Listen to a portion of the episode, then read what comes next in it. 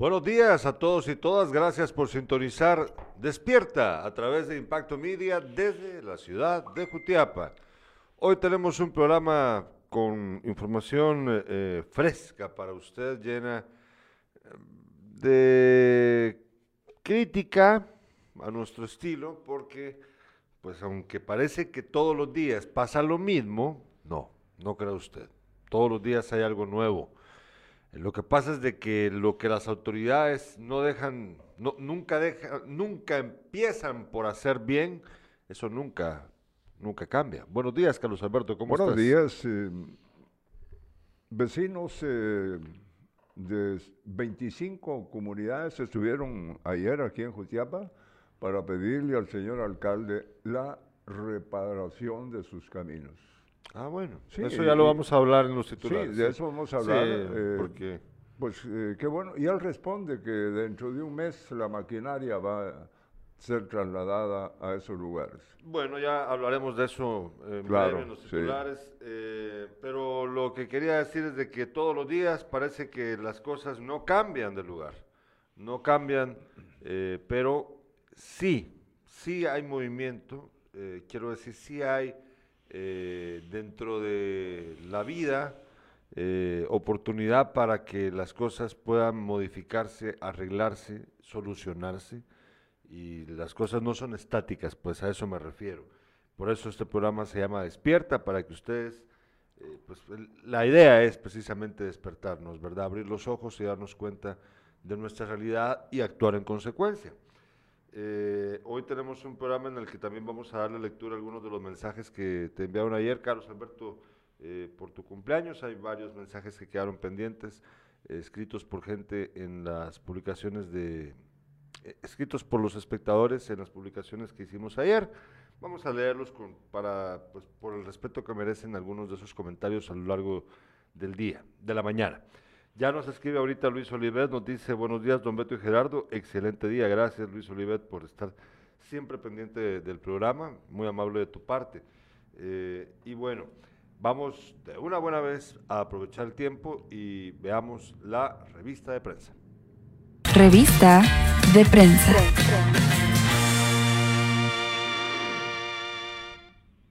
Eh, vamos a ver ahorita los principales titulares de los medios de comunicación a nivel nacional.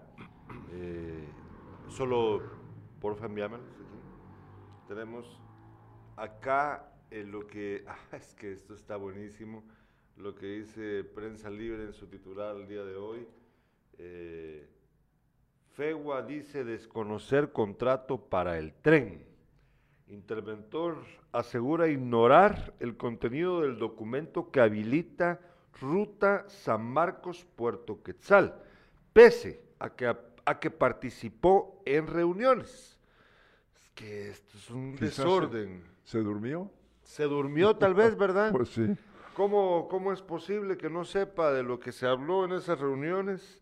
Y es el interventor, fíjate, qué, qué posición tan delicada en la que él mismo se coloca al afirmar que no, no está al tanto de lo que se ha discutido en ese documento que habilita la ruta San Marcos Puerto Quetzal para este tren. Que fíjate de que una de las grandes desgracias del país es que ni siquiera tenemos línea ferroviaria activa, ¿verdad? De tantos países del mundo, Guatemala no tiene línea ferroviaria activa una cosa que vos te quedas sorprendido. No sé si mis hermanos salvadoreños eh, eh, cuentan con esto. Eh, que voy a, voy a tratar de averiguarlo, es verdad, no, no estoy al tanto, pero, eh, pero sí vale la pena hacer una comparación con el resto de Centroamérica, ¿verdad? Que por cierto, en breve vamos a tener una comparación muy, muy fuerte. tenemos datos estadísticos muy fuertes que vamos a compartir con ustedes acerca de la realidad nacional en breve. Eh, pero Prensa Libre también titula el día de hoy, Policía acepta que liberó a manifestantes sin proceso tras coacción y disturbios. Es que estaba complicada la situación para, los para la PNC con lo que sucedió en Xochitepeques en las manifestaciones, en los bloqueos de hace un par de días. Y ahora ya ven ustedes la patrulla en la que dejaron, el estado en el que dejaron la patrulla, lo ves ahí en la pantalla, Carlos Alberto. Ya, Aquí lo puedes ver también, aquí la tengo yo en la pantalla. Es increíble el estado en el que se encuentra, en que dejaron la patrulla. Y también titula eh, Prensa Libre, Estrategia de Incautación de Drogas retrocede y se entrega esposo e hijo de esposa e hijo de diputado Jorge García Silva. Ahora vamos con la portada del diario El Periódico. El periódico titula el día de hoy, Corte Suprema de Justicia evita conocer ante juicio contra diputado, este mismo diputado García Silva. La decisión fue tomada por mayoría y el expediente fue devuelto al juzgado quinto penal, ¿se escuchase? Al juzgado quinto penal para que el Ministerio Público se pronuncie. Ayer también se revocaron las capturas contra los familiares del congresista, o sea que de nada sirvió que estos familiares se hayan eh, entregado, como lo decía, como lo titulaba Prensa Libre, eh, porque de todos modos se revocó, se les revocó eh, la, orden de captura a estos familiares, porque la Corte Suprema de Justicia lo dice, una Corte Suprema de Justicia que, como usted ya lo sabe, está cooptada. También titula el periódico, en, la sección internacional dice, Xiomara Castro asume la presidencia de Honduras. Eh, con ellas, con ella es la tercera mujer en toda la historia de Centroamérica que asume eh, la presidencia de un país, Nicaragua. Sí, por eso, la tercera. La, primera fue Violeta Barrios, viuda de Chamorro, en el 1990, si no estoy mal. Luego fue eh, la expresidenta de Costa Rica, Laura Chinchilla, que asumió, eh, Laura Chinchilla creo que asumió en, en la década recién terminada, entre, pues no sé, ahorita el año, ahorita voy a revisar, pero fue la década recién pasada la presidenta de Costa Rica, que fue la segunda mujer en, lograr la presidencia de su país, eh, en este caso Costa Rica. Ya había habido Nicaragua, Violeta Barros de, Chamorro, Laura Chinchilla en Costa Rica, y ahora Honduras también tiene eh, presidenta. Eh, si aquí tengo el dato de Laura Chinchilla, fue presidenta en Salvador, en, perdón, en Costa Rica del 2010 al 2014, no estaba yo equivocado, mira. Bueno, ¿Qué, esperamos nosotros dentro de dos años? Yo creo que ella puede ser muy buena, ella puede ser muy buena presidenta. Yo, me refiero a nuestro país. Ah, en Guatemala. Eh, ni El Salvador ni Guatemala. Eh, no, ni El Salvador ni Guatemala han tenido presidentas. bueno, ni Panamá, ¿verdad? Eh, pero Nicaragua, Honduras y Costa Rica sí. Bueno, yo pienso con respecto Me la pusiste difícil, Carlos Alberto, con esa pregunta. ¿Qué pienso yo de lo que va a pasar? Dado de que, pues ahorita se especula mucho con que va a ser, la campaña va a ser entre Suri Ríos y Sandra Torres. Wow. Eh, eso es lo que se dice. Ya usted seguramente ha escuchado esa idea que circula en el ambiente acerca de esa posibilidad. Eh, pues en teoría hay un hay un acuerdo para que esto llegue a ser una realidad. Ahí te estoy enviando algo, André, por favor. Eh, fíjate de que es algo muy delicado porque, por un lado, mucha gente dice que eh, en Guatemala la gente no está dispuesta a votar para la presidencia por una mujer. Dicen, dicen, dicen algunos analistas que Guatemala, por su condición de misógina, no está dispuesta, la buena parte de la población es misógina, que ser misógino, pues es alguien que desprecia, odia a las mujeres. Entonces, Guatemala lamentablemente es un país lleno de misoginia y es probable entonces que a la hora de que lleguen de que llegue una candidata a la presidencia, si una candidata fuerte, eh, pues la gente no vote por ella y prefiera votar por un hombre. Pero ¿qué pasaría si al final, y aquí viene el, el kit de la cuestión, ¿qué pasaría si los dos candidatos más fuertes son mujeres? pues es inevitable que quien llegue sea una mujer a la presidencia, ¿no? Entonces la idea es que, eh, aquí tenemos la imagen, creo yo ya la tenés ahí disponible, André, ¿sí?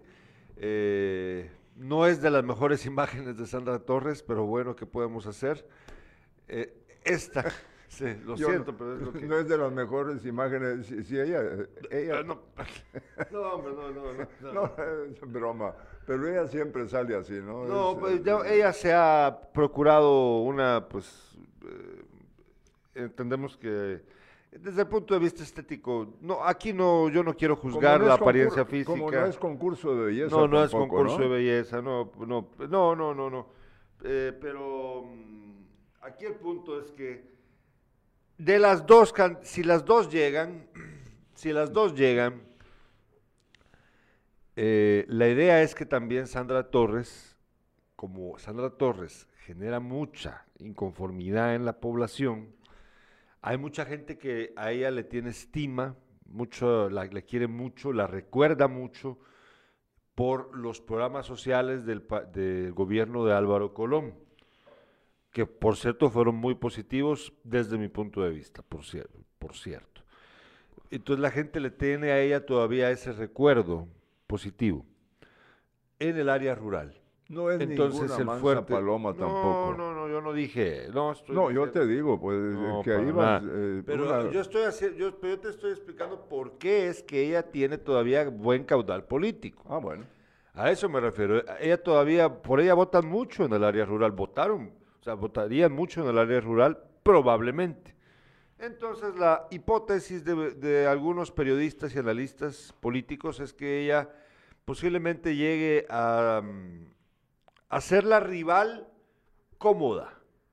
Porque, por un lado, es muy popular, pero por el otro tiene el problema de que es, es impopular en las áreas urbanas de todo el país. Entonces, eso le daría una ventaja, hipotéticamente, a un rival en segunda vuelta. O sea que la idea es que ambas lleguen a segunda vuelta para facilitarle. Bueno, pero para eso de todos modos falta mucho. Eh, hay que preguntarse si a Suri Ríos la van a dejar participar también, dado que ella, por su condición de hija de un expresidente de facto, que participó en el golpe de Estado del 82, no puede participar. Si la dejan participar a ella y dejan participar también a Sandra Torres, entonces nos vamos a enfrentar a ese escenario hipotético en el que la gente va a decantarse finalmente por Surios Ríos. Pero en el camino puede pasar de todo, porque recordate lo que pasó también con eh, Telma Cabrera, la candidata del MLP, el brazo político de Codeca.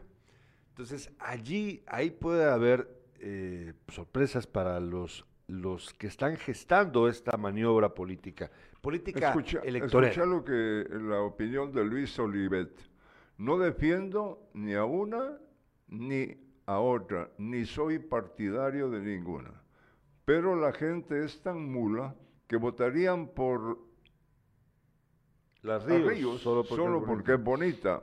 No me quiero imaginar si la Patricia se tira para presidenta. Hay que ver más adelante. No, pero, falta un eh, poquito. Eh, Patricia se, se, tira a la presidencia, ni campaña hace y ganaría, dice.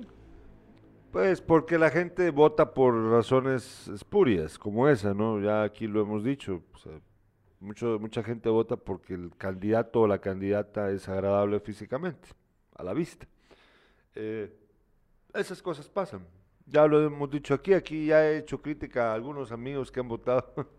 que una vez yo lo dije y alguien me dijo en la calle, ah, ya sé de quién estás hablando, me dijeron, y nada más me reí, que han votado por gente nada más porque es bonita a los ojos.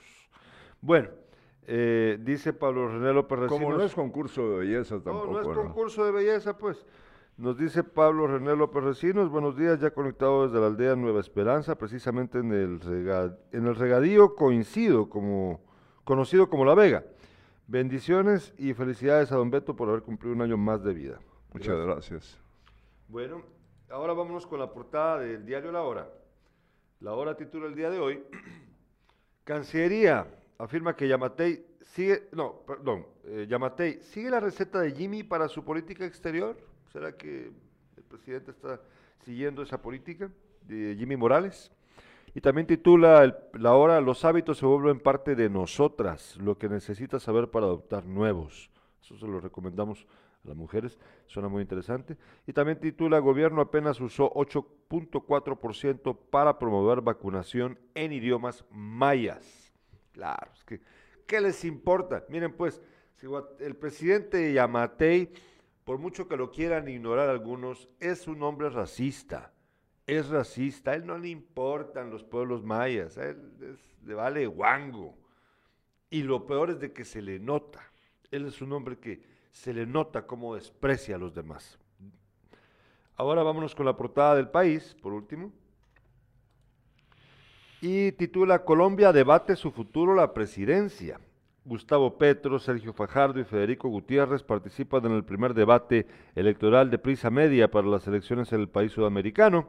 Y también titula América Latina se enfrenta a su capacidad de realizar pruebas COVID.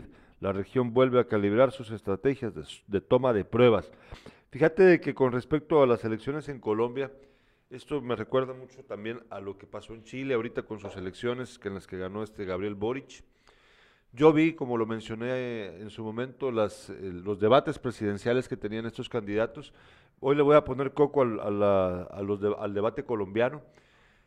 Pero ahí te das cuenta lo, lejos que estamos nosotros, Carlos Alberto, uh, de, la democracia real, representativa en, los partidos políticos. Muy lejos. Eh, muy lejos aquí. Los, los debates, para empezar, los candidatos no llegan. Eh, y si llegan, eh, llegan a decir puras burradas, porque la verdad no tienen sustento. La mayoría de candidatos no saben a lo que van. Y no, y no solamente lo digo, mis estimados amigos, en el plano de, las candidaturas a la presidencia de la República, también lo digo en el plano de los candidatos a diputados y alcaldes. Fíjense de que eh, yo no sé si ustedes están al tanto, pero yo desde hace, desde las elecciones de Jaime Estrada, en las que ganó Jaime Estrada, que fueron en el 2004, eh, ¿no? Sí, 2004, porque de 2000 a 2004 cuatro era, fue don Rigoberto Palma, recién fallecido el alcalde. Entonces, luego lo sustituyó Jaime Estrada. En esas elecciones, en las del 2004, o sea que para el año 2003, más bien, las elecciones del 2003 para asumir en el 2004, yo empecé a dirigir foros políticos. ¿Te recuerdas? Sí, claro. Tuvimos foros políticos primero en el Parque Rosendo Santa Cruz aquí en Jutiapa para los candidatos a alcalde y después nos fuimos, me fui a algunos municipios a hacer esos foros, por ejemplo recuerdo que, que realizamos uno en Jerez. Eh, luego lo dejé de hacer y con los años lo retomamos, tuvimos un, un foro en las últimas elecciones, nosotros los convocamos para las elecciones alcalde y diputado.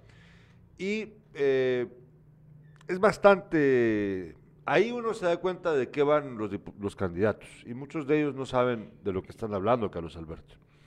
Muchos de ellos se pelean a ver en, qué lugar se sientan en el, en el podio. Ahí a ver la CIA en donde me toca, a ver cuáles creen de que por ser los primeros les va a favorecer para que la gente se recuerde de ellos. ¿Saben qué hacen también los candidatos? Y esto lo hacen incluso los, los que ya están en la los que buscan la presidencia se pasan hablando en tercera persona de sí mismos. Dicen, sí, yo, Gerardo José Sandoval, yo, Gerardo José Sandoval, voy a hacer tal cosa. Ah, sí, es que si Gerardo José Sandoval llega, eh, llega va a hacer tal. Puchis, y yo, que de verdad que desesperante, ni siquiera hablar pueden, ni siquiera se dan cuenta. Alguien les ha dicho que repetir su nombre ante una audiencia hace que se le quede a la audiencia y por eso tal vez tiene más chance que le voten por él son tan mediocres que ni siquiera entienden que eso no es hacer política. De verdad, son muy, muy mediocres. Esta es la opinión de, de Sergio Reyes Mazariegos desde Jalpatagua. Jamás será presidente eh, una mujer en Guatemala, porque este es un país machista. Creo que estas elecciones van a ser, eh, van a traer sorpresas. Ojalá no me equivoque. Muchas gracias, Fernando. Rano. Bueno, ¿cómo que ojalá que no me equivoque? Y a Daniel Poronta también. Que ah, Daniel, pero ahí dice saludos a Carlos Alberto y a Gerardo. Gracias, ah, Daniel.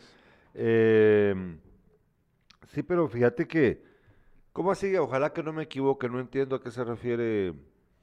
Sergio. Sergio, o sea, que no, se equivoque con que, con que la gente es machista y por eso no va a votar por una mujer o no se equivoque porque van a haber sorpresas, ¿no? Explíquese un poquito. Dice, creo que estas, eh, estas elecciones habrá, habrán sorpresas. Ojalá no me equivoques. O sea que prefiere que no gane una mujer. O sea que está... Miren pues, vamos a dejar las cosas bien claras. Yo no considero a la señora Sandra Torres ni a la señora Suri Ríos candidatas eh, aceptables para ser presidenta de nuestro país. A ninguna de las dos. Aceptables. Creo que ambas tienen sus virtudes, creo que las tienen, pero sus defectos sobrepasan sus virtudes. Y lo peor es de que están, eh, ellas forman parte de lo que se denomina, y que ellas luego lo dicen de los demás, pero la verdad es que sí lo son, de lo que se denomina la vieja política.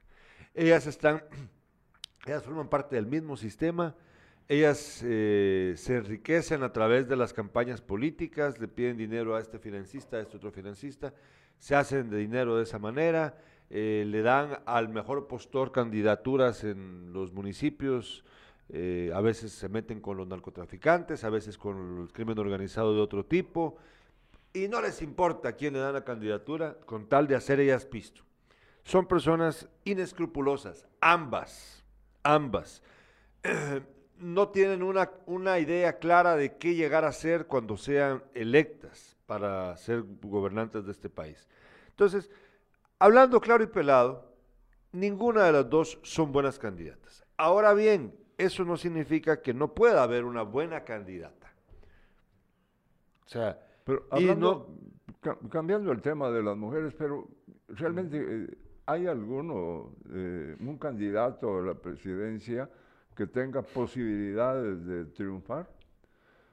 ¿Cómo así? sobre ellas. no, se formula tu pregunta. vamos a, que va a entrar a la lucha por la presidencia. Pues ay, claro que sí, pero, pero ¿qué te referís? ¿quién, pues? Pues cualquiera puede ah, llegar. yo entiendo que cualquiera, sí, pero es que no es lo mismo, eh, no es cualquiera, sino alguien que, Pues cualquiera de los candidatos de la última campaña puede llegar a entrar a la segunda vuelta. O incluso puede, no creo yo que pase aquí que haya uno, un ganador en primera vuelta, eso es muy difícil en el país. Tampoco. Pero, pero sí, Carlos Alberto, por ejemplo eh, por eso te digo, recordate lo que pasó, por ejemplo, con Telma Cabrera, que eh, a Telma Cabrera aquí los dejó atorzonados a muchos, asustados porque llegó a ocupar una posición que nadie esperaba. Eh, entonces, en las elecciones, pues claro, lo que, pero ¿quién? O sea, tu pregunta es, ¿qué candidato? Es que no te entiendo tu pregunta. ¿qué? Aquí hay que tener mucha plata para hacer, con qué se necesita mucho dinero para ser eh, candidato a la alcaldía de Jutiapa, ¿no? Y ya te imaginas esto a nivel nacional. Ajá, pero ¿cuál es tu pregunta? Es que no, no, te eh, logro entender tu, no, eh, yo te planteamiento. Estoy diciendo, aparte de lo, el dinero, tiene que ser una persona que se identifique, que sea popular también, ¿no? Pero, un hombre. Pero, pero, un hombre, sí, pero mira, mira Carlos Alberto, ¿qué, qué, que se identifique la población con él? ¿A eso te referís o qué? Sí, pues sí. Pues, pero y mira, ya maté y acaso la gente ah, se. Vaya, pero ganó. Por eso te digo que aquí puede ganar cualquiera. Bueno, entonces. Jimmy Morales. Jimmy Morales, ¿cuál qué? Es que desde Jimmy y con este señor. Eh, entonces, pues. entraron al sorteo y ganaron. Vaya, ¿ves? Ah, entonces no hay ninguna virtud en ellos. Bueno, nos escribe Marvin Leonidas Najarro, todos los candidatos son lobos de la misma loma, cuando ganan saquean el país. Yo coincido con usted, Marvin Leonidas. Y dice Joseph Patrick Castillo, gane las elecciones un hombre o una mujer es la misma cosa, ya que cuando tienen la guayaba en la mano se les olvida lo que van y se desvían del propósito principal que es servir al pueblo. Las fuerzas oscuras del país las manejan a su antojo. Así que aunque meditemos bien, bien nuestro voto, siempre salimos burlados. Vean con Jimmy y un caso más cerca aquí en Jutiapa con el actual alcalde, solo servimos como escalón para que los políticos se hagan millonarios a costillas del pueblo, dice este minor, digo, Joseph Patrick Castillo. Eh, bueno, vamos ahora sí con los titulares con Carlos Alberto Sandoval. Las tres de impacto. Estos son los titulares para hoy, jueves 27 de enero. Ya se está yendo el primer mes de el año 2022. Hoy visita Jutiapa la diputada Patricia Sandoval. Dará una conferencia de prensa a eso de las 10 horas en la comisaría número 21 de la PNC para exponer propuestas de fortalecimiento precisamente a la PNC. Ministerio de, perdón, Ministerio de Educación prohíbe cobros adicionales en colegios de todo el país y Jutiapa no es la excepción. Vecinos representantes de 25 comunidades de Jutiapa piden reparación de sus caminos el alcalde Luis Rosales se comprometió que dentro de un mes la maquinaria va a iniciar los trabajos que están solicitando. No cesan los accidentes en moto. En Atezcatempa, de Atezcatempa se dirigían a la melonera de Asunción Mita y terminaron en un hospital. ¿Cómo, ¿Cómo se da esto de tantos casos de motocicletas? No saben conducirlas, eh, dice, fue por esquivar un, hoyo en la carretera, pero es que van muy rápidos. Bueno, bueno. en, deportes, en deportes, eh, a puerta cerrada, eliminatoria del Mundial a Qatar.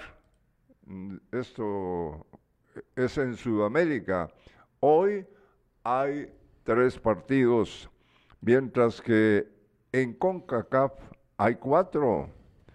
El Mitrán líder del grupo B de la primera división visita este fin de semana Agua Blanca. El, Agua Blanca. El domingo será ese partido allá en Agua Blanca. Bueno, eh, empezamos con tu información. Recuerden que estas noticias son presentadas gracias al apoyo del doctor Germán Maúljar. Yo confío en mi médico, el doctor Germán Maúljar, justo frente a la antigua Dirección Departamental de Educación. Vaya usted en el barrio latino con el doctor Germán Baúljar. También son patrocinadas gracias al apoyo de gasolinera Milenio en carretera interamericana frente a Caminos. Gasolinera Shell Milenio con su tienda renovada Milenio Market. Aproveche usted las ofertas de la tienda y por 100 quetzales de combustible tiene lavado rápido gratis de su vehículo. Vaya usted a la gasolinera donde le dan cabal por su dinero. Esta, nota va para eh, los colegios eh, que existen en nuestro departamento. Prohíben cobros adicionales en colegios. El Ministerio de Educación informó que queda prohibido realizar cobros adicionales a los padres de familia o solicitar adquirir directamente con alguna empresa mascarillas con el logo del centro educativo. Alcohol en gel, prueba de COVID-19 e insumos de bioseguridad. También recordó que todos los centros de educación deben tener al menos una estación de higiene de manos con agua y jabón o gel con alcohol al 70% por aulas. Cualquier denuncia puede reportarla usted a la supervisión educativa, en este caso, Dirección Departamental de Educación de Jutiapa, a los números 1503 del Ministerio de Educación y al 1544 de la DIACO. Bueno, es que... las, las mascarillas con la con la distinción del colegio, ¿no? Sí, mira, eh, lo de los cobros a los a los padres de familia, primero hay que dejar claro una cosa, Carlos Alberto. Fíjate de que los colegios acá en el país, en todo el país, los colegios privados, están acostumbrados, muchos de ellos, a hacer dinero de forma inmoral e ilegal incluso. Les piden dinero extra a los padres de familia, se inventan cualquier tipo de actividad. Yo lo digo por experiencia propia, porque he tenido a, mis hijas en algunos colegios en, donde, ha ocurrido eso, en otros no. Eh, pero lo cierto es de que te piden dinero para esto, para que te dicen, eh, al principio del año te dicen, mire, el gasto va a ser tal cosa, la colegiatura es tanto, los libros son tanto, eh, material extra tanto, ok, ok.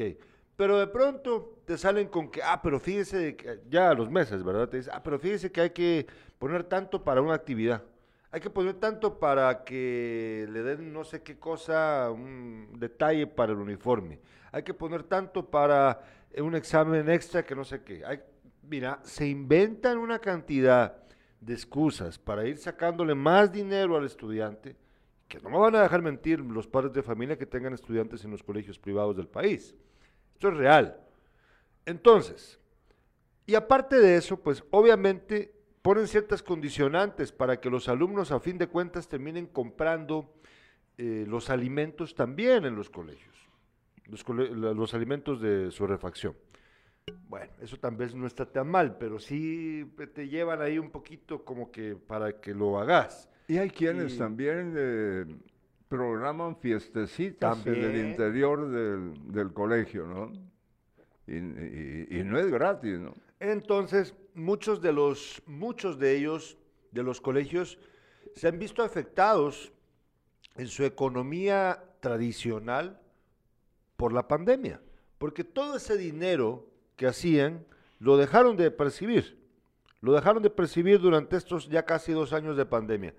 Entonces se han visto obligados a buscar la forma de volver a sacarle dinero a los padres de familia de esa manera. Yo no entiendo. Fíjate que, ponle atención aquí, por favor. Sí. pues aquí pasa algo bien, bien grueso, bien triste. Y que ojalá que los, los padres de familia, pero también los maestros y maestras que trabajan en el sector privado, pues nos comenten, nos digan sus experiencias, porque no estoy diciendo que todos, hay excepciones por supuesto, pero muchos colegios lo hacen. Miren, pues aquí viene lo que quiero decir. Cobran la cuota, la, el, la mensualidad, etcétera, la inscripción y todo este dinero que hacen los colegios. Tienen muchos colegios muchos alumnos. Y al maestro y maestra le pagan mal. Al maestro y maestra no le pagan ni el mínimo. Al maestro y a la maestra les pagan, no, no les pagan lo justo. ¿A poco no? ¿A poco estoy yo equivocado con lo que estoy diciendo?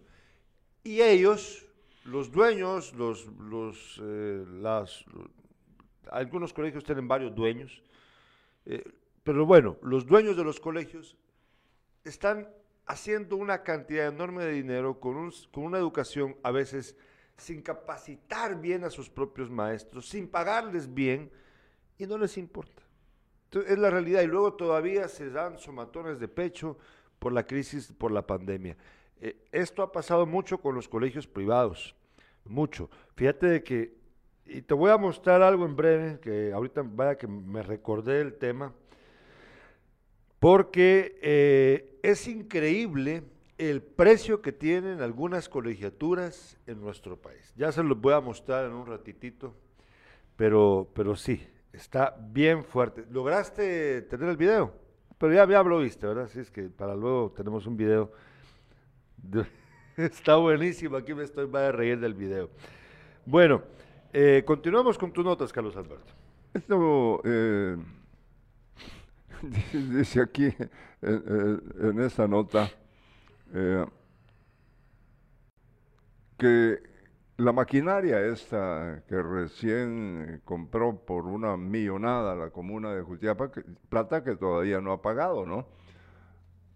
A la empresa que se los vendió.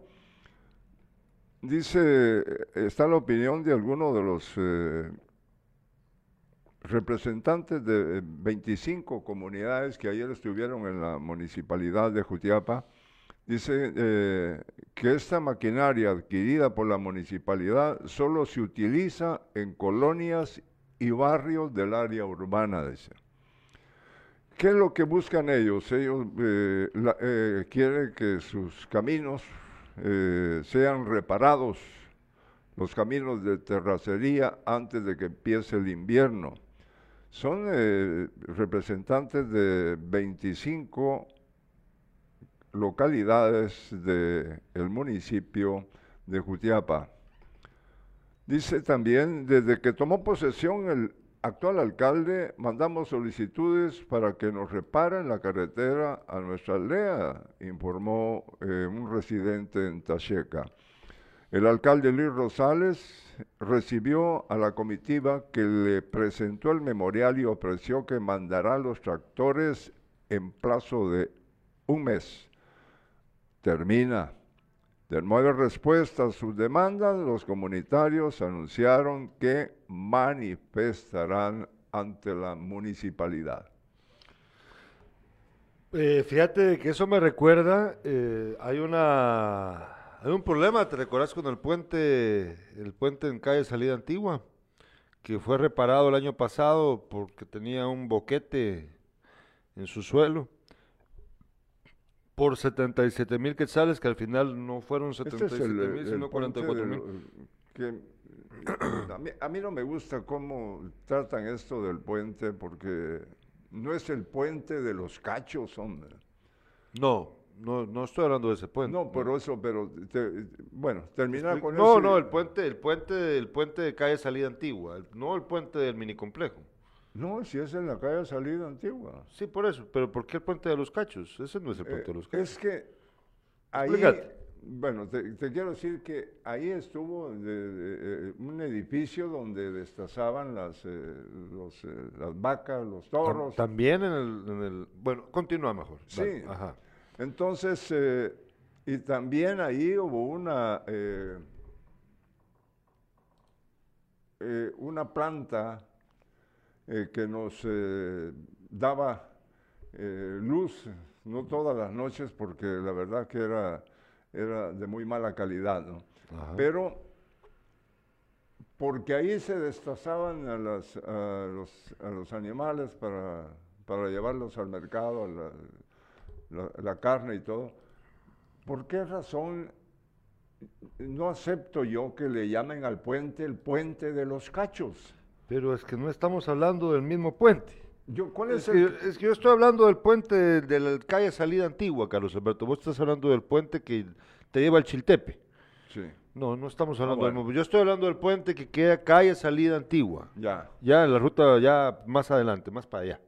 Pero vos estás hablando del puente, el puente, el puente antiguo, el puente que todavía tiene su, su, su... Yo lo que quiero es que dejen de bautizarlo como el puente los cachos, ¿y qué les pasa? Bueno, está bien. Eh, eh, ese será un... Podemos tratar el tema en otro momento, pero yo estoy hablando del puente, del puente, del puente que queda, no recuerdo el nombre, no sé si tiene un nombre ese puente, pero... Te lleva a Cerro Gordo. El que lleva a Cerro Gordo, exactamente. Entonces, eh, el problema con el puente es que hace unos meses atrás, de hecho aquí tuvimos nosotros al, personal de la oficina de la oficina que cubre este, este asunto para hablar del tema y ellos explicaban que, eh, porque la obra estaba valorada en 77 mil quetzales, eh, pero luego explicaron que era por 44 mil y se volvió un lío. vinieron aquí, los entrevistamos, explicaron su punto de vista, el arquitecto de la, de la Oficina de Planificación Municipal, y eh, pues resulta que la obra eh, ahora de nuevo presenta problemas. Pero la excusa que ponen es de que no es en el lado en el que ellos habían reparado el puente, sino que es, o sea, que el, el puente lo repararon del lado, yendo para, para Guatemala, lo repararon del lado, el problema era del lado derecho, y ahora el problema surgió del lado izquierdo. Entonces, uno dice, bueno, ¿para qué tenés? O sea, la verdad es que es bastante absurdo que si tenés un problema que vas a reparar un puente, pues, y que son arquitectos, ingenieros, expertos en el tema, pues vas, vas a ver todo el, vas a verlo como un todo, no vas a ver solo un pedacito, ¿verdad? Así es. ¿Verdad? Eh, hoy me voy a dar la tarea de averiguar, eh, porque las críticas han ido por ese lado. Puede ser que haya alguna explicación razonable que justifique este, este, problema y que exculpe a las autoridades de esto. Puede ser, Puede ser, pero el problema es que eh, de todos modos uno espera que las autoridades actúen de forma integral cuando van a resolver un, no, para cuando van a reparar una, infraestructura del, del, municipio. Vamos a tomarnos el tiempo hoy para averiguarlo. Pero fíjate de que está eso, está lo que vos acabas de decir, pero también está, ya lo tenemos, André, tenemos, eh, fíjate que a mí me, divierte mucho. Hoy sí la hicieron los jóvenes de... hoy sí, hoy sí. Yo los he criticado, pero yo, yo reconozco a los huelgueros sancarlistas de, de, la San Carlos, de Jutiapa, porque eh, aun cuando no estoy de acuerdo con que manejen el anonimato, yo creo que muchas de las cosas que dicen, pues las comparto. Creo que son, eh, están siendo honestos, creo que sus críticas son válidas. Pero también a veces hacen cosas divertidas como estas, que yo no sé si vos sabés, que por cierto yo ayer hablé con el gerente, eh, con el gerente, el ingeniero Omar Orellana acerca de esto. Le pregunté, eh, mira, esto es verdad lo que dicen de que hubo un, problema ahí entre, entre vos y el periodista Ilopapa Díaz. Y él me dijo, pues es que algo pasó ahí, pero no, no me dio muchos detalles. Yo sé que algo pasó, la gente especula con esto. Y aquí tenemos, hicieron un video, vamos a tomárselos prestados a los huelgueros, pues no, no creo que les moleste, para nada. Eh, veamos el video, porque fíjate de que hicieron un montaje. Mira qué divertido está Carlos Alberto. Ahorita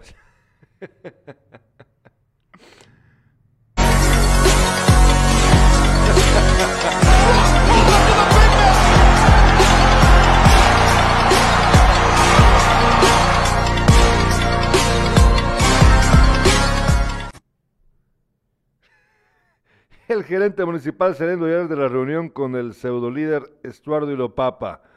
Miren, le pusieron la carita, al luchador le pusieron la carita de Omar. Dicen de que le decía, uno por uno, vengan, uno por uno. pues ya ven ustedes, muy ingeniosos los muchachos, los vulgueros sancarlistas, muy divertido, la verdad, me encantó.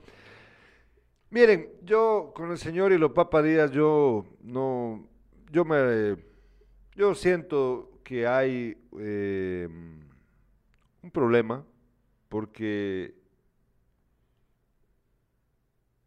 se nota cuando la gente está haciendo algo con el objetivo de, de, que la verdad se sepa, de cumplir con su labor periodística, y cuando no. Eh, a mí esa mezcla entre líder, eh, líder eh, comunitario y periodista, pero todo así medio tapadón, no me parece eh, lo correcto. Y pues la gente sabe de qué pata cojea, ¿verdad? Yo creo que la gente sabe de qué pata cojea. Y la, pero por otro lado, lamentablemente también las autoridades se dejan asustar por el petate del muerto. Algunas autoridades se dejan asustar por el petate del muerto de que yo tengo, yo soy líder, la gente me hace caso.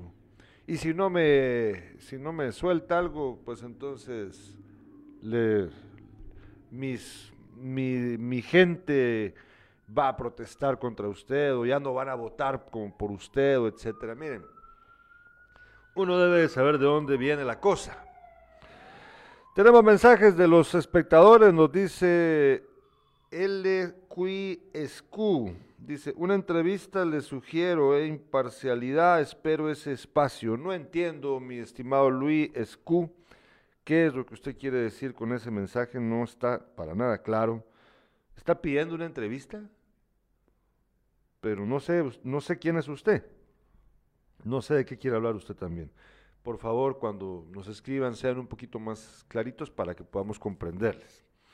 Los dice Luis Carlos, toda la razón. Luis Carlos nos está dando la razón con respecto al tema de los, los colegios privados. entiendo yo, Luis Carlos, es verdad, ¿verdad?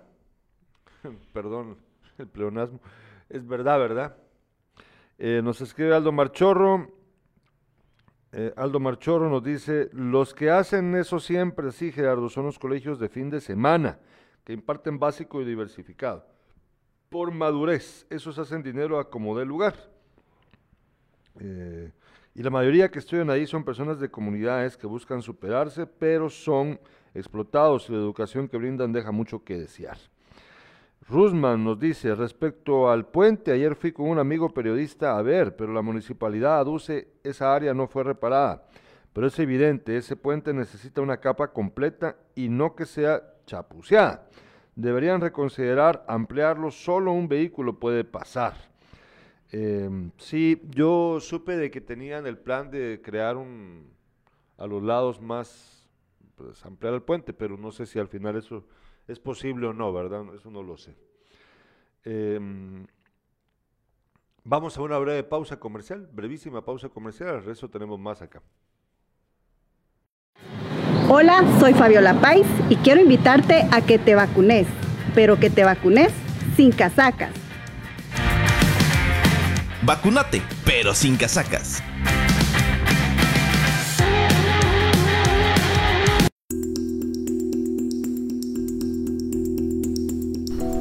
700. Más de 700 ataques a defensoras y defensores al año. Imagínese, personas que pueden ser sus amigos, familiares o algún vecino. Es por eso que Guatemala debe cumplir el compromiso internacional que asumió de contar con una política que proteja a las personas, organizaciones y comunidades que día a día defienden nuestros derechos humanos. Esto tiene que parar el Estado de Guatemala debe cumplir. Una iniciativa impulsada por UDFEGUA, Plataforma Internacional contra la Impunidad, Protección Internacional Mesoamericana y el programa Juntas Otay.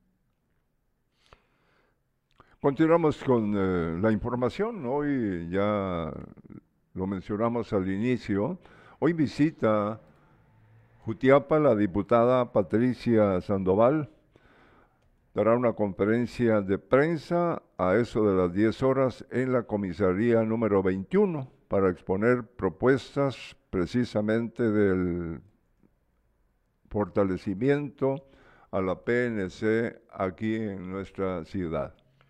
Sí, eh, ahí tenemos la... Fíjate que me mandaron a mí ayer eh, dos eh, amigos comunicadores esta... Esto que van a ver ustedes, esta invitación a la conferencia de prensa, la invitación dice, la diputada Patricia Sandoval presentó un proyecto de ley para que la Policía Nacional Civil amplíe sus mecanismos de defensa, el cual busca regular el campo de acción para emplear la fuerza pública. Consta de 14 artículos.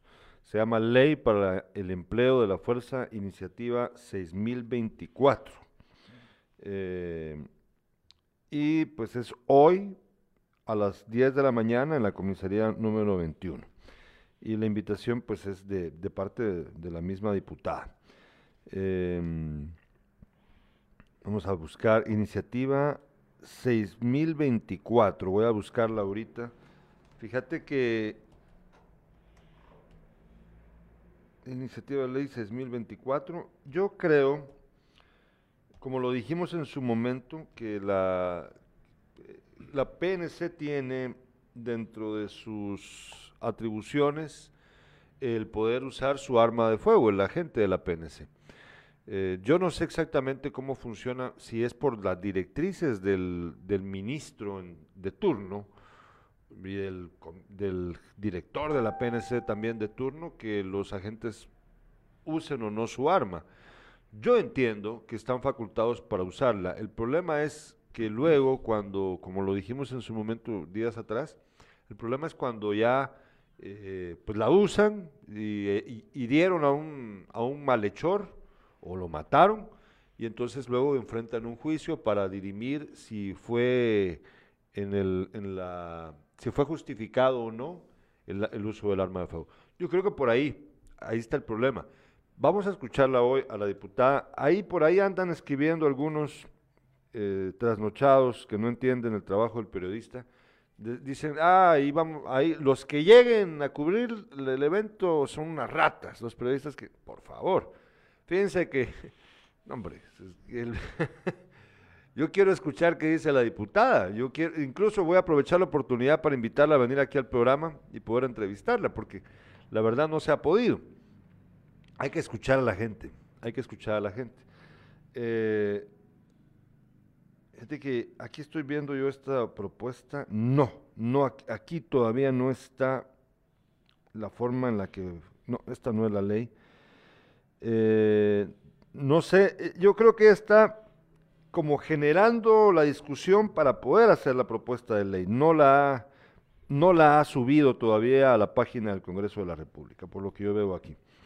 Pero bueno, Vamos a aprovechar la oportunidad para escuchar lo que dice la diputada y también para, para aprovechar y preguntarle si es que en la conferencia de prensa lo permite, saber qué más piensa, qué más ha hecho por acá, ¿verdad? Eh, porque eh, hay muchos detalles inconclusos. Por ejemplo, lo de la carretera interamericana, lo que pasa en la Conora. Eh, hay que preguntarle, ella estuvo mostrándose como propulsora de la reparación de la carretera interamericana en jurisdicción de la Conora, pero la obra está inconclusa. Entonces yo quiero preguntarle, bueno, señora diputada, ¿qué es lo que ha ocurrido? ¿Qué es lo que usted sabe acerca de eso? Yo sé que a ella no le compete directamente, porque ella no es del Ministerio de Comunicaciones, ella es diputada, pero como propulsora de esta iniciativa, ella debe de saber, debe de estar al tanto, espero yo, debe de, debe de haberle dado seguimiento al asunto. es un momento de preguntarle, preguntarle eso y más. Y también tengo curiosidad por saber si de verdad se va a animar a probar de nuevo ser candidata a diputada por Jutiapa o no, entre otras cosas, ¿verdad? A ver qué día viene Santiago también a compartir con nosotros. Es que él viene cada cuatro años. Ah, eh, realmente, este señor ya, ya es justo que, no vuelva a tener otros cuatro, años representando en el Congreso a nuestro departamento. Hay que mire con quién, eh, eh, con quién se va y, busca que lo apoyen porque los Jutiapa ya, ya deberían de rechazarlo. Ay Dios. Dice Marvin Leonidas Najarro, Ineficiencia, ineficacia, se le puede nombrar la razón que el puente esté en mal estado. Se supone que profesionales en la materia lo repararon. Luis Alberto Franco dice, saludos estimados don Beto y Gerardo. Siempre lo mejor para ustedes, un abrazo fuerte. Gracias Luis Alberto. Rusman dice, ojalá esta visita deje algo productivo y no sea un show político más. Pues eh, de show político obviamente es un show político, Rusman, eso sin duda. Eh, dejar algo productivo, pues a mí me sorprende mucho pues, que, venga a dar una conferencia acerca de este tema acá. Eh, supongo que pues, pues, está aprovechando su visita para, pues, para que la gente sepa de que está pendiente del departamento. Puede ser. Porque de todos modos, ella ya en su momento dio una, publicó un video, se recuerdan ustedes que aquí también lo reprodujimos, en donde ella explicaba eh, por qué razones que estaba tras esa iniciativa de ley. Eh, pero eh, vamos a enterarnos hoy a las 10 de la mañana de qué va, de qué va también la visita de ella, aparte de eso, si es que tiene algo más que decirnos en, esta mañana. ¿Tenías algo más ahí? Porque yo tengo aquí una, un asunto. No, ah, eh, sí, fíjense de que tengo algo que... Vamos a ver. El doctor Tato Quintana nos ha enviado esta actualización, estimados espectadores. Vamos a ver acerca de em, la dosis de refuerzo para la vacunación de COVID hasta el día de ayer en todos los municipios del departamento de, Jutiapa. Ahorita la vamos a ver. Fíjate de que esto es muy importante para que usted le ponga coco. Dosis de refuerzo, es decir, la tercera vacuna, Carlos Alberto. ¿Cómo va la vacunación en los eh, municipios de, del departamento? Aquí la tenemos. Fíjense de que el progreso siempre con un buen número, por cierto. Y, pero Jutiapa también ahí va avanzando, aunque comparativamente con su número de población hay una gran diferencia. El progreso, en primer, eh, el progreso con 4.074 dosis aplicadas, Agua Blanca 2.232, Asunción Mita 3.564, Eh, Jutiapa con 5.387 y ahí ve usted el resto de municipios, bueno, de distritos de salud, porque ahí se incluye Ciudad Pedro de Alvarado y Los Anonos, que sabemos que así está distribuidos los centros de salud aquí en el departamento. Entonces, suman un total de dos de personas con tercera dosis ya aplicada, 29.254 personas, entre ellas nosotros dos. Sí. y André Hernández también, que ya, te metí, ya tenés la tercera, ¿verdad? Sí, André en producción también ya tiene su tercera vacuna. ¿Cuál fue la que te pusiste? ¿La Pfizer?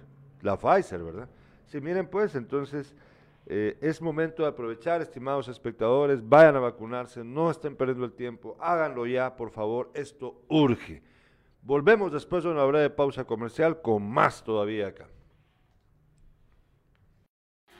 Hola, soy Marta Telma Ramos, soy psicóloga. Quiero invitarte a que te vacunes, pero vacúnate sin casaca. Vacúnate, pero sin casacas.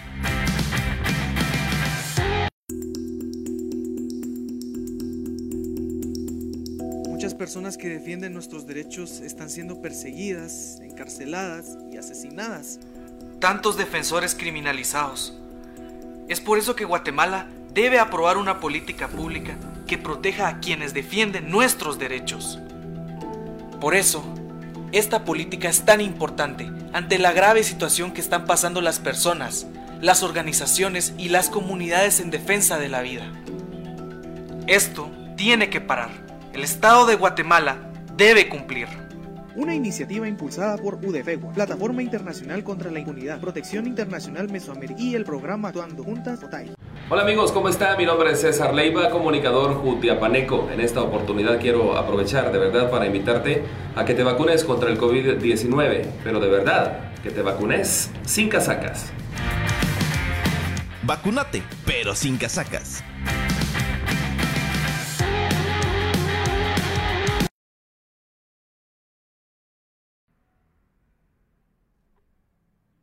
Ya estamos de regreso. Fíjense que eh, antes de hablar de deporte, quiero contarles algo. Eh, aquí tenemos una estadística, André, la que te mandé de del precio de la canasta básica. Quiero que pongas atención a lo que vamos a hablar después. Hablamos de, de Carlos Alberto. ponga atención usted ahorita a esta estadística. Fíjate de que el gobierno de Estados Unidos acaba de avisar a sus ciudadanos que no viajen a Guatemala por el COVID y por el aumento de homicidios. Fíjense, miren qué grueso. Eh, el aumento de homicidios de manos del exministro de Gobernación que acaba de, anunciar. Mm. Bueno, pero eh, por un lado, el gobierno gringo les pide a sus ciudadanos no venir a Guatemala por esas razones. Y por el otro lado, los guatemaltecos, pues se quieren ir de Guatemala también hacia Estados Unidos por razones como esta que van a ver ustedes ahorita, esta, esta estadística, que esta estadística es completamente irrefutable.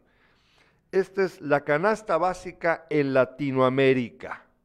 Ah, ahí ven ustedes los precios de la canasta básica a principios de este año 2022 en todos los países de Latinoamérica que participaron en el estudio de valores en dólares. Mira, mira, pon atención aquí. Aquí, aquí, aquí, aquí puedes ver, aquí la pantalla, aquí puedes ver. El primer lugar em, lo ocupa Puerto Rico. La canasta básica en Puerto Rico es de 161 dólares. O sea que en el mes un ciudadano puertorriqueño, para poder subsistir, eh, la canasta básica en su país es de 161 dólares equivalente, vamos a ver, 161 por 8, más o menos está 8 el dólar, ¿verdad? Perdón, vamos a ver, 161, 161 por 8. Es equivalente a 1288 quetzales. Pero obviamente esta es la canasta básica personal, no la familiar. ¿Sí? Entonces, Mientras que en Guatemala el precio de la canasta básica actualmente es de 116 dólares, es decir, 928 quetzales. Es, Guatemala es el segundo país con la canasta básica más alta de toda Latinoamérica. Fíjate de que nosotros tenemos aquí, esto es gruesísimo porque estamos por encima del precio de la canasta básica de países como Uruguay o Chile. En Uruguay o Chile la gente gana muy bien, Carlos Alberto, comparado con Guatemala. Son países en donde sus economías son más prósperas y los ciudadanos ganan mejor salario mínimo, tienen un mejor salario mínimo. Ahí pues entonces uno entiende la comparación, la diferencia que puede haber entre la canasta básica y tu salario. Pero en Guatemala no es así. Eh, y cuando se habla de canasta básica, estás hablando no de renta, porque ¿cuánto te cuesta una renta en Guatemala? La renta te va a costar mínimo esos 800 quetzales, esos 800, 900 quetzales que te cuesta la canasta básica. Y el salario mínimo aquí está llegando a los 3 quetzales, pero muy pocos ganan ese salario mínimo. Entonces, es preocupante la situación guatemalteca. Mira, es increíble que estamos solamente por abajo de Puerto Rico, pero Puerto Rico lamentablemente está pasando una de sus peores tragedias económicas en toda la historia. los puertorriqueños están pero re mal. Con la ventaja, con la ventaja de que son un estado asociado a Estados Unidos. Guatemala, no. no pues. Guatemala está viendo cómo sobrevive, ¿verdad? Eh, por eso les digo yo, hay que saber por quién votar, estimados amigos. Y a veces, la verdad, yo creo que hay que olvidarse de ellos, porque ¿qué diferencia hace? Hay que salir adelante uno por sí mismo. Y ya no estén votando por gente nada más con la esperanza de que les vayan a dar trabajo, porque eso probablemente no va a ocurrir. Nos dice, vamos a ver si tenemos más mensajes. No, no tenemos más. Ahora sí, Carlos Alberto, hablemos de deporte. deporte. Bueno, hoy es día de mucho fútbol. A puerta cerrada, eliminatorias al Mundial de Qatar en Sudamérica. Hoy, eh, para hoy están programados tres partidos. Ecuador-Brasil a las 3 de la tarde, Paraguay-Uruguay a las 5 de la tarde y Chile se enfrenta a Argentina a las 6.15 de la tarde. Eso está bonito. Es, un partido clave para Chile. Ah, porque eh, ya Argentina ya clasificó para el Mundial. Sí, pero va a estar, está, sí, por eso es que los del Paris Saint Germain le pidieron a, la Argentina que no convocara a Messi, pero al final lo convocaron o no. No, no, no, ah, no, va.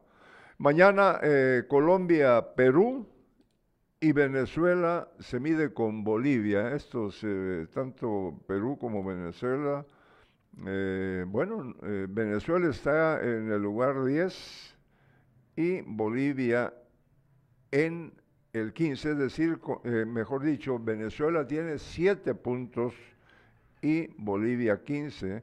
Ya están clasificados al Mundial Brasil y Argentina. Eh, con esperanza de lograrlo, eh, Ecuador, Colombia, Perú y Chile. Mientras que en la CONCACAF todos los partidos están programados para hoy. Jamaica recibe a México a las 6 de la tarde allá en la isla.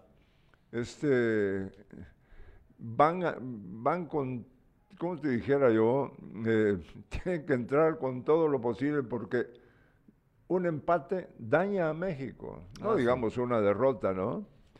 Porque ya, ya digo cómo está la tabla de posiciones. Solo termino con esto. Estados Unidos ante El Salvador, 6.30 de esta tarde.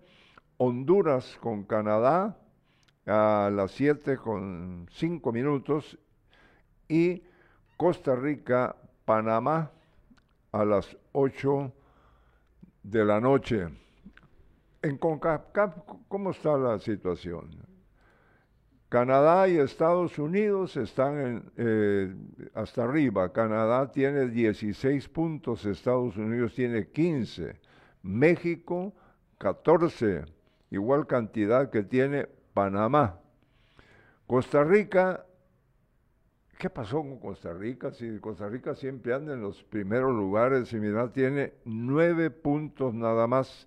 Jamaica siete, El Salvador seis y en el sótano la selección hondureña. El Mitrán líder del grupo B de la primera división visita este domingo entrante a Agua Blanca. Ahí se va a jugar ese partido. Eh, es líder en el grupo B de, de la primera división, precisamente el Mitrán. A ver qué tal le va ahí visitando Agua Blanca. Bueno, y a ver qué tal va hoy la entrevista, la entrevista, la conferencia de prensa con la diputada Patti Sandoval. Aquí estoy buscando yo esta iniciativa que ella propone, pero créanme que por mucho que le busco, no encuentro nada en, en, la en internet acerca de la propuesta eh, que... Vamos a ver, la propuesta se llama, se, no, eh, está numerada eh, iniciativa 6024, pero no he encontrado nadita de nada. Hoy voy a averiguar, en un ratito ahorita que salgamos de acá voy a hacer mis pesquisas para saber un poquito más acerca de esto. Y pues hoy tendremos, eh, mañana tendremos en Despierta más información. para hoy no se pierda sin casacas a las 5 de la tarde. Nosotros de verdad les agradecemos su sintonía esta mañana tendremos mucho, eh, estos dos días que nos quedan sin casacas, tendremos los dos programas activos y también despierta. Tendremos muy buenos programas para este, para este cierre de semana. Carlos Alberto Sandoval, la pasaste bien en tu cumpleaños, ¿verdad? Ah, cómo no. Disfruté mucho, sobre todo conversando con amigos como Leonel Salguero y mi compañero de lucha, Lionel Díaz. Ay, también el doctor José Cal. sí. Le agradezco también, le agradecemos también a Jessica Alfaro por su eh, pastel de ayer. Nos dio un pastel muy rico que todavía ahorita te lo vas a ir a terminar el desayuno, yo ya lo sé. Sabroso. Nos dice Elena Páez, nadie paga salario mínimo y no porque no quieran, sino que la economía de ningún negocio está dando para más. En parte es verdad. Y también Manuel Antonio Aguilar Samayoa dice saludos cordiales amigos de Impacto Media, adelante con noticias objetivas. Gracias, don Manuel. Nosotros les agradecemos en serio, eh, nos, vemos mañana, nos vemos mañana en Despierta, hoy en Sin Casacas a las 5 de la tarde, no se lo pierdan. Nos vemos.